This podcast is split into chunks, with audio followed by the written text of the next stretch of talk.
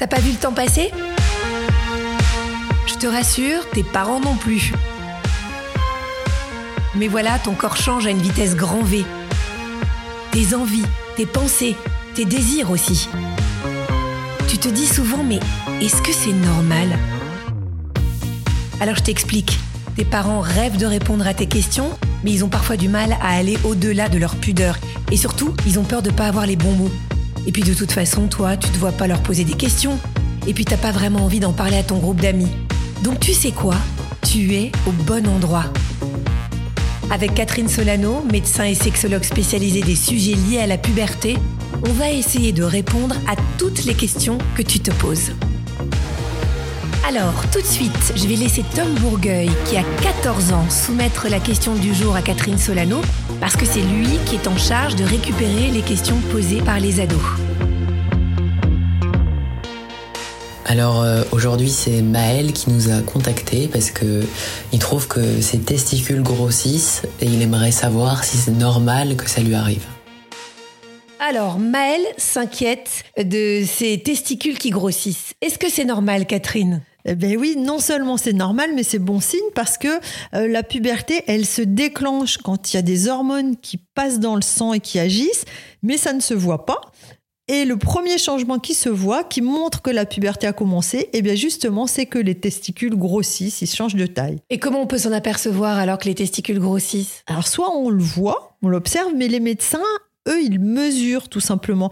Avant la puberté, les testicules mesurent moins de 2 cm et demi de longueur je dis de longueur parce qu'ils sont un peu ovales en fait, c'est pas des boules, c'est comme des œufs plutôt. Oui, c'est ça. Et à partir du moment où ils ont atteint 2 cm et demi ou plus, on se dit ça y est, la puberté a commencé. Mais comment on fait pour les mesurer alors? Ça paraît un petit peu difficile comme ça a priori. alors je faudrait un pied à coulisses comme on dit, mais en fait souvent euh, les médecins d'abord ils ont l'habitude et puis ils ont un espèce de collier qu'on appelle un orchidomètre de Prader, c'est un collier avec des perles de différentes tailles donc ils palpent le testicule et ils cherchent la, la, la perle de la même taille, donc euh, il voit, enfin c'est un outil spécial pour ça.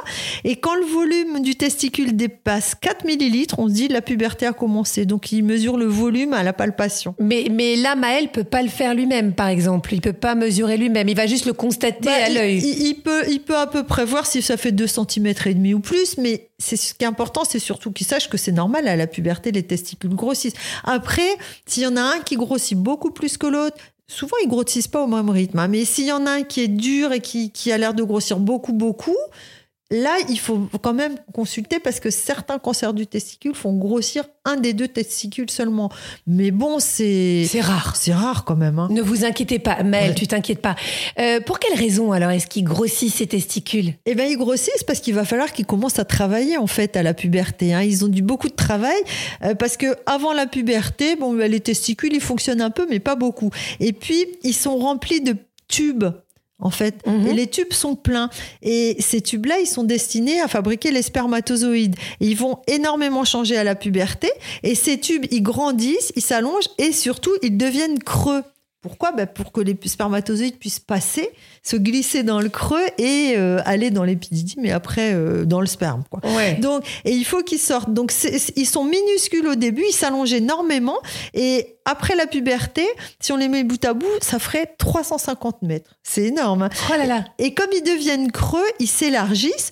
Ils faisaient à peu près 60 euh, microns en moyenne et ils vont faire 300 à 400 microns. Donc, ils grossissent beaucoup. Bah, du coup, le testicule, il est obligé de grossir pour euh, contenir tout ça. Et son volume est multiplié par 5. Donc c'est beaucoup. Surtout qu'en plus, les testicules, ça fabrique pas seulement des spermatozoïdes, hein. ça fabrique aussi de la testostérone, l'hormone mâle qui fait pousser euh, les poils, qui fait transpirer, qui fait augmenter la masse musculaire et, changer la voix aussi, etc. Donc, ben, ils grossissent aussi pour fabriquer cette hormone. Donc, ils ont beaucoup de travail. Pour qu'on ait une idée bien claire, pour que Maëlle puisse vraiment se rendre compte, cette augmentation de volume, ça représente quoi exactement si on peut faire une comparaison? Eh bien, si on peut faire une comparaison, ils sont à peu près avant la puberté de la taille d'une petite olive, mhm. donc c'est pas très grand, et après la puberté de la taille d'un pruneau. On dit. Hein. D'accord. C'est à, à peu près euh, euh, de moins de 4 millilitres à 20 millilitres, on dit. Donc de 2 cm 5 à 4 cm 5 à, à l'âge adulte. Et puis, il faut savoir qu'ils peuvent grandir jusqu'à l'âge de 20 ans à peu C'est ce que près. j'allais vous C'est demander. pas juste en 15 jours. hein. Oui, c'est ça. C'est pas la puberté, puis bim, on a la taille Ah non, définitive. non, non, non, c'est progressif. oui. Et les deux testicules sont censés être de la même taille ou pas? Non, ils sont jamais de la même taille. hein. Et- et- enfin, jamais. Peut-être qu'il y a quelques hommes qui ont la même taille, mais ils sont asymétriques presque tout le temps, même à l'âge adulte. hein. Et alors, euh, donc, et et puis en plus, ce qui est important aussi, c'est qu'ils sont pas à la même hauteur. D'accord. Ils sont pas l'un à côté de l'autre. Et pourquoi ils sont pas à la même hauteur? Ça a une, une- une utilité? Oui, c'est hyper important parce que en fait, les testicules, ils ont besoin de fraîcheur pour bien fonctionner. C'est-à-dire pour fabriquer des spermatozoïdes, il leur faut au moins 3 degrés de moins que le corps. Et notre corps, il est à 37 degrés, ça tout le monde le sait. Et donc, ils sont à l'extérieur du corps pour être un peu au frais.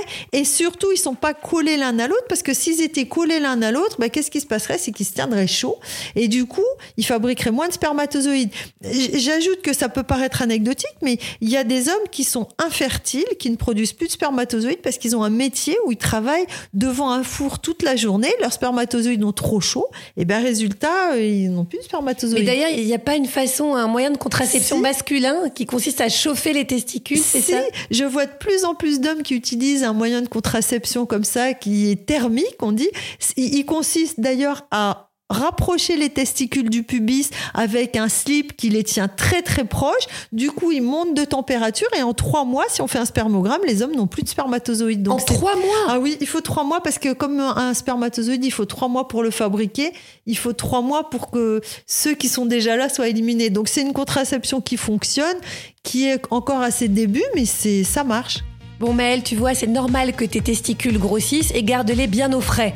Hein, c'est important. Voilà. Merci beaucoup Catherine.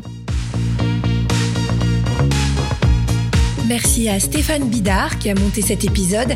Si tu as aimé, mets-nous des étoiles, parle de nous autour de toi, ça nous aide beaucoup. Et puis si tu veux en savoir plus, sache que Catherine Solano a écrit un livre qui s'appelle Le grand livre de la puberté aux éditions Robert Laffont.